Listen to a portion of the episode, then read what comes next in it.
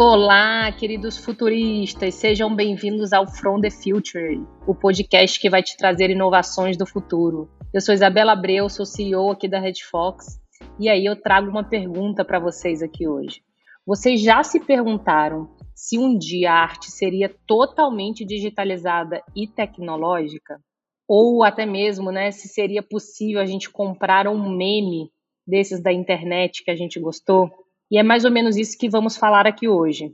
Sempre ouvimos falar sobre tendências tecnológicas no campo da autenticação digital e das criptomoedas, né? E nas últimas semanas, os NFTs estiveram em alta em várias redes sociais. Mas afinal de contas, o que, que são, né, essas NFTs e para que que servem? Esse aqui é o grande tema do episódio de hoje. Podemos então dizer que os tokens não fungíveis, né, os famosos NFTs, elas são uma forma de autenticar várias mídias no meio digital, as tornando únicas. Isso atrai a atenção de muitos colecionadores, como foi o caso é, do vídeo viral Nyan Cat, que foi vendido por 590 mil dólares. Legitimar e vender uma mídia através dos NFTs é como comprar uma obra de arte, gente. Pensa assim, se você fosse comprar a Mona Lisa, né, é, estaria pagando pelo quadro original aquele que fica pendurado lá no museu com certificado de autenticidade, considerado pelos especialistas como a verdadeira e original Mona Lisa. Então, por mais que existam outras cópias do, do Nyan Cat, que é esse, esse meme né, que foi divulgado pela internet, mas o original ele sempre vai ter um dono. Então, se a gente pudesse resumir aqui o NFT, o NFT é um código de computador que serve como autenticação de um arquivo e é a garantia de que, de fato, ele é único. Então, o NFT é esse token ou chave né, completamente único que é vendido junto ao arquivo e garante a sua autenticidade. Ou seja, a pessoa que comprou de fato lá o Nyan Cat, que é aquele meme né, do gatinho colorido e tal, ela recebeu o arquivo original do meme com o NFT, que é o código que garante a sua autenticidade né, e a sua exclusividade. Mas então, Isabela, como que eu posso adquirir meus tokens não fungíveis? E é aí que ocorre uma parte burocrática que muitas vezes demanda recursos tecnológicos ou pelo menos uma boa assessoria e consultoria de profissionais do assunto. As transações de NFT, elas acontecem por meio de uma tecnologia chamada blockchain, que é um sistema que permite rastrear o envio e recebimento de alguns tipos de informações pela internet. Então, são pedaços de código gerados online que carregam informações conectadas. E é esse tipo de sistema que permite as transações das criptomoedas, como o Bitcoin, por exemplo. Então, basicamente, toda vez que há uma movimentação, ela fica registrada numa espécie de documento oficial mantido por milhares de computadores ao redor do mundo e que pode ser acessado por qualquer pessoa. Então, o principal valor dos NFTs é baseado na confiança da autenticidade. Esse registro coletivo e facilmente acessível torna mais difícil a tarefa de fraudar informações de compra e venda, e aí a posse desses NFTs fica com todo esse histórico computado aí.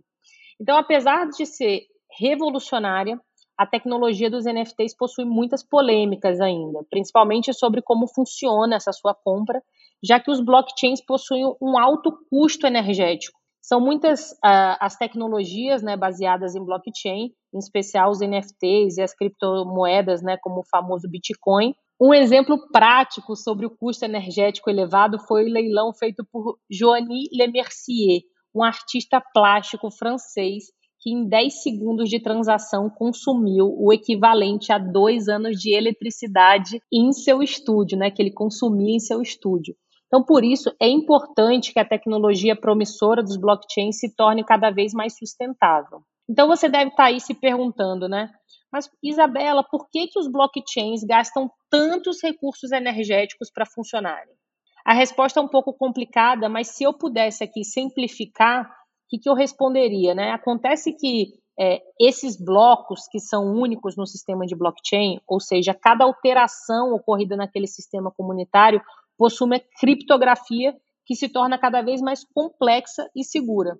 E se por um lado isso é maravilhoso para a segurança, já que seria difícil corromper esse sistema, mas por outro, quanto mais difícil é a criptografia, mais recurso computacional são gastos. E aí, consequentemente, mais energia, mais eletricidade.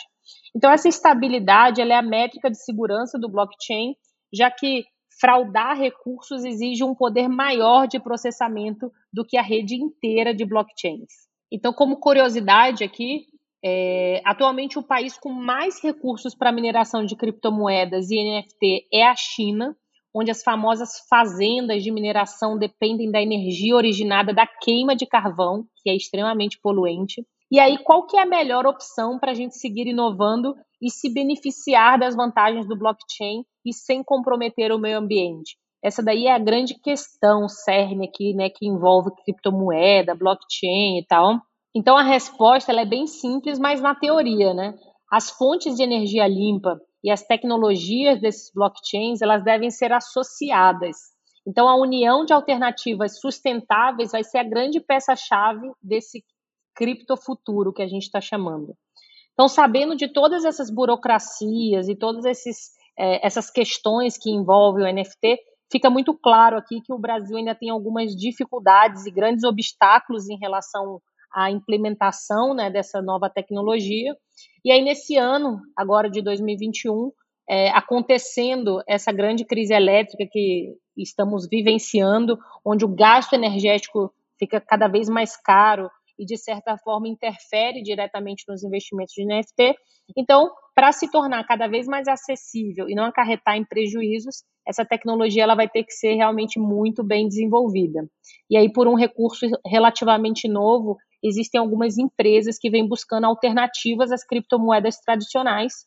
E um exemplo disso é a XRP, muito elogiada aí pelo Elon Musk, por ser considerada né, mais leve do que o Ethereum ou até mesmo o Bitcoin e a sua velocidade por transação é de apenas 0,4 segundos. E aí o Ethereum, que é onde geralmente ocorrem essas grandes transferências né, de NFT, sentiu bastante essas críticas e os desenvolvedores estão há um bom tempo preparando essa rede para uma atualização 2.0.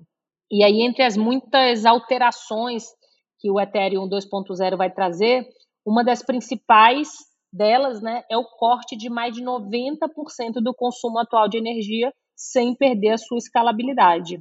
E aí o problema aqui é que muito provavelmente isso demore a acontecer e aí o desenvolvimento desse roadmap pode durar de 5 a 10 anos para ser completamente concluído. E aí a estimativa é que cada fase dure aí entre 6 e 8 meses, isso se tudo der certo, né? já que esse grande time de desenvolvimento aí da criptomoeda ficou famoso por atrasar né, os prazos sempre nos últimos anos. E aí o lado positivo disso é que, ao mesmo tempo, muito trabalho tem sido feito para agilizar esse processo. Então, cabe a nós, investidores brasileiros, esperar mais um pouco por essas novas tecnologias e que podem fazer com que os NFTs sejam mais agradáveis ao bolso e, naturalmente, ao meio ambiente. Bom, gente, esse foi mais um episódio aí do From the Future. Espero que vocês tenham gostado desse grande episódio aí sobre as NFTs.